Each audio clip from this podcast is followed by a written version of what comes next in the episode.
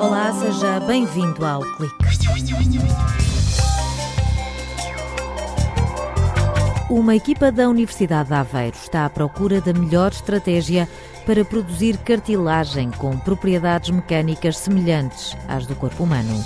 Através de parcerias com as universidades de Coimbra e do Minho, os investigadores do Departamento de Engenharia Mecânica construíram um bioreator e um modelo numérico para testar novos materiais. Na rubrica A Tecnologia por Quem a Faz, Rui Aguiar, investigador do Instituto de Telecomunicações de Aveiro, alerta para os perigos que escondem os televisores inteligentes.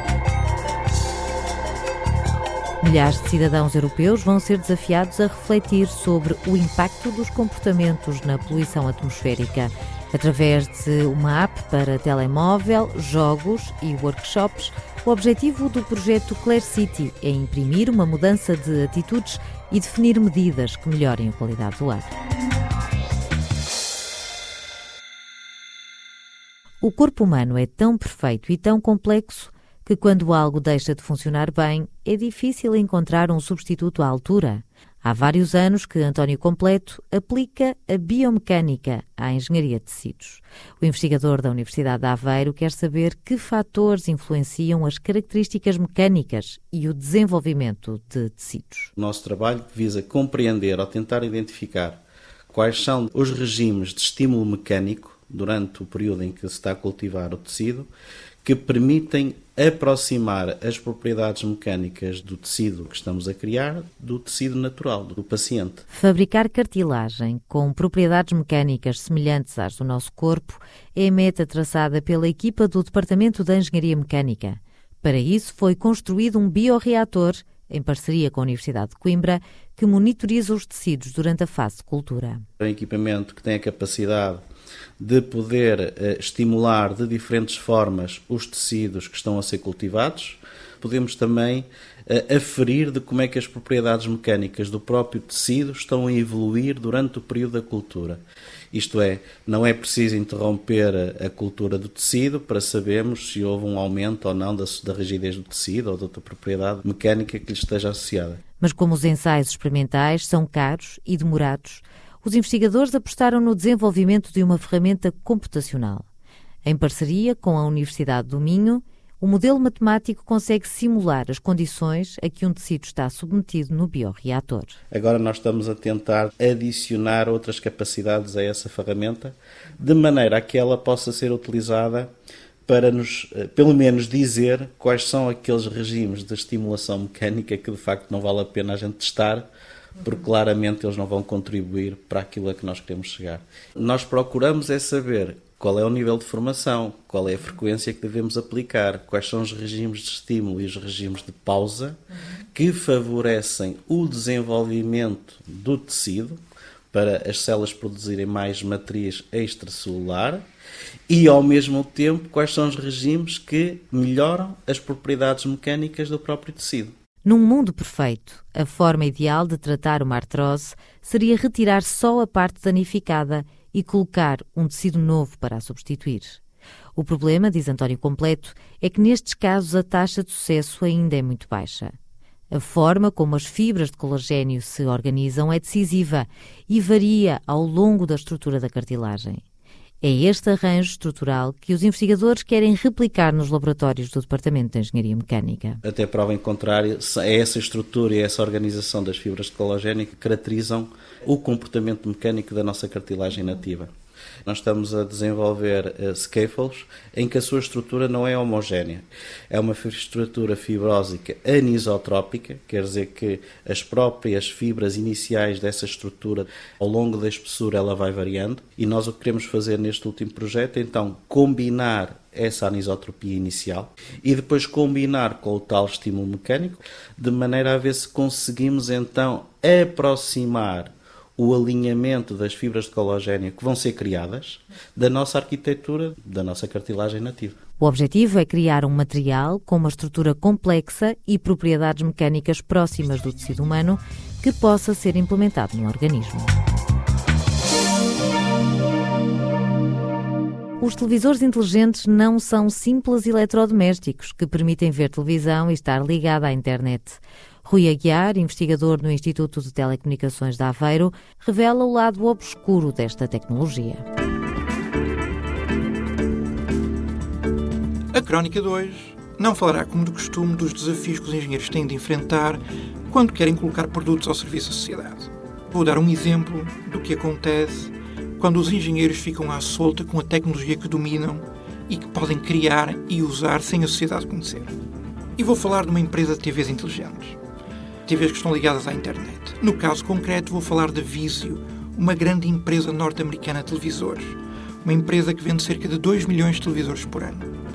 E ultimamente todos esses televisores são televisores inteligentes ligados à internet.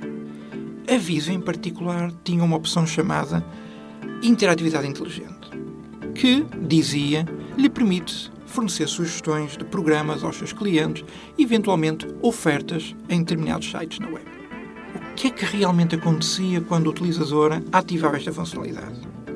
Daí em diante, de segundo em segundo, a TV tirava uma espécie de imagem do ecrã e enviava estes bocados de imagem ou esta imagem para os servidores da Visio. Todos os segundos. A Visio pegava nesta informação toda e confrontava com uma base de dados de imagens, identificando o que é que o utilizador estava a ver naquele momento.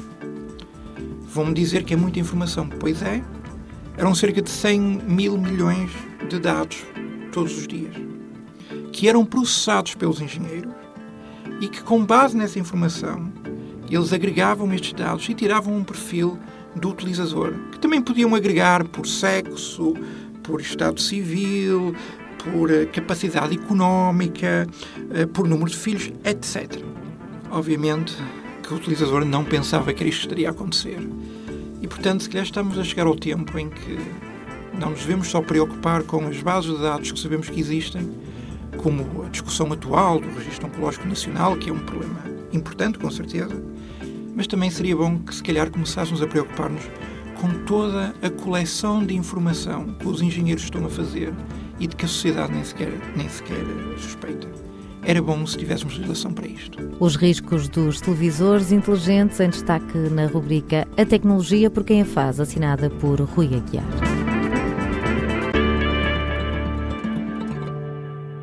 Já parou para pensar no que é que pode fazer diferente para diminuir a poluição e melhorar a qualidade do ar? É esta pergunta que o projeto Clare City lança aos habitantes de seis cidades e regiões europeias. Quando a política falha, há que convocar todos para o desafio ambiental. A Universidade de Aveiro participa neste debate com uma equipa liderada por Miriam Lopes, do Departamento de Ambiente e Ornamento. Têm sido feitas e tomadas muitas políticas e medidas nos últimos 20, 30 anos de combate à poluição atmosférica, muito focalizadas nas fontes e hoje chegamos à conclusão que eh, temos tido poucos resultados eh, válidos, ou seja, a poluição tem continuado a aumentar.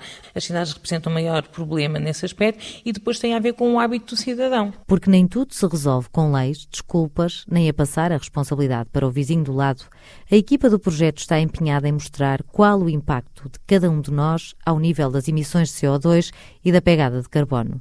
Para isso, usam várias estratégias. Temos imensas ferramentas disponíveis e em desenvolvimento, que vão desde workshops com cidadãos, a desenvolvimento de jogos que, através destes jogos, eles vão manifestar opiniões sobre aquilo que gostaria que fossem as suas cidades no futuro. Eles podem jogar interativamente e depois ver qual é a aprendizagem que o cidadão faz destas opções através de aplicações que dão informação ao cidadão através do seu GPS. Quando eu fiz um determinado percurso, a que poluição eu estive sujeita, que impacto é que isso tem para a minha saúde. O projeto desafia os cidadãos a mudar e responsabiliza-os pelas escolhas que fazem. Miriam Lopes sublinha que existe uma relação entre o comportamento e o impacto ambiental. Dou-lhe um exemplo. Eu, se for ao supermercado e comprar bananas da Madeira, elas vêm da Madeira para cá e têm uma determinada pegada de carbono. Se comprar bananas da Jamaica, a pegada será muito maior, porque no transporte, não é? Houve muito mais emissões de carbono associadas ao consumo dessa banana. E, portanto, usar o produto local ou produzir localmente esse produto, produzir uns morangos na varanda, ou quem tem um quintalzinho ou uma hortazinha, é uma forma também de reduzir a pegada de carbono e a poluição atmosférica. O Clare City está a ser dinamizado com o contributo da comunidade intermunicipal da região de Aveiro. O presidente da CIRA, José Eduardo Matos, explica o papel dos municípios. Este projeto, no fundo, suscita que eh, se constituísse um grupo de trabalho dedicado, que, no fundo, junto das 11 comunidades que as câmaras representam, cada uma com a sua diferença. Isto é, vamos junto das escolas, junto dos parceiros, junto das entidades, junto das empresas, e, no fundo, fazemos este trabalho de divulgação do que se pretende aqui e, no fundo, do que é que o cidadão acha que pode ser feito relativamente à alteração dos seus próprios hábitos, para que melhore, de facto, esta consciência ambiental e, sobretudo, o seu comportamento. E essa, no fundo, é a nossa função, sermos pontes entre o saber e o cidadão propriamente dito com quem trabalhamos todos os dias. Quanto ao caso de estudo português, a equipa do CESAM já identificou alguns problemas de qualidade do ar na região. As três estações de medição de Aveiro, Ilha, Voista, Reja revelaram valores de poluição elevada, por exemplo, na última semana de janeiro, devido à onda de frio e às lareiras. Mas com este projeto, Miriam Lopes sublinha que vai ser possível ter um retrato mais detalhado. Usando modelos numéricos, nós vamos conseguir duas coisas. Por um lado, caracterizar espacialmente esta poluição na região, identificar onde é que estão os hotspots, os pontos críticos. Por outro lado, eh, através de uma ferramenta que nós chamamos de Social Postman, tentar perceber qual é o impacto de umas regiões noutras regiões. Este projeto europeu vai estar no terreno até 2019 e de forma mais visível a partir do verão, com presença em feiras e eventos gastronómicos para fazer inquéritos à população. Dados que poderão orientar futuras políticas ambientais. Pode acompanhar as novidades a par e passo na página do Clare City na internet. Por hoje está tudo dito. Até para a semana.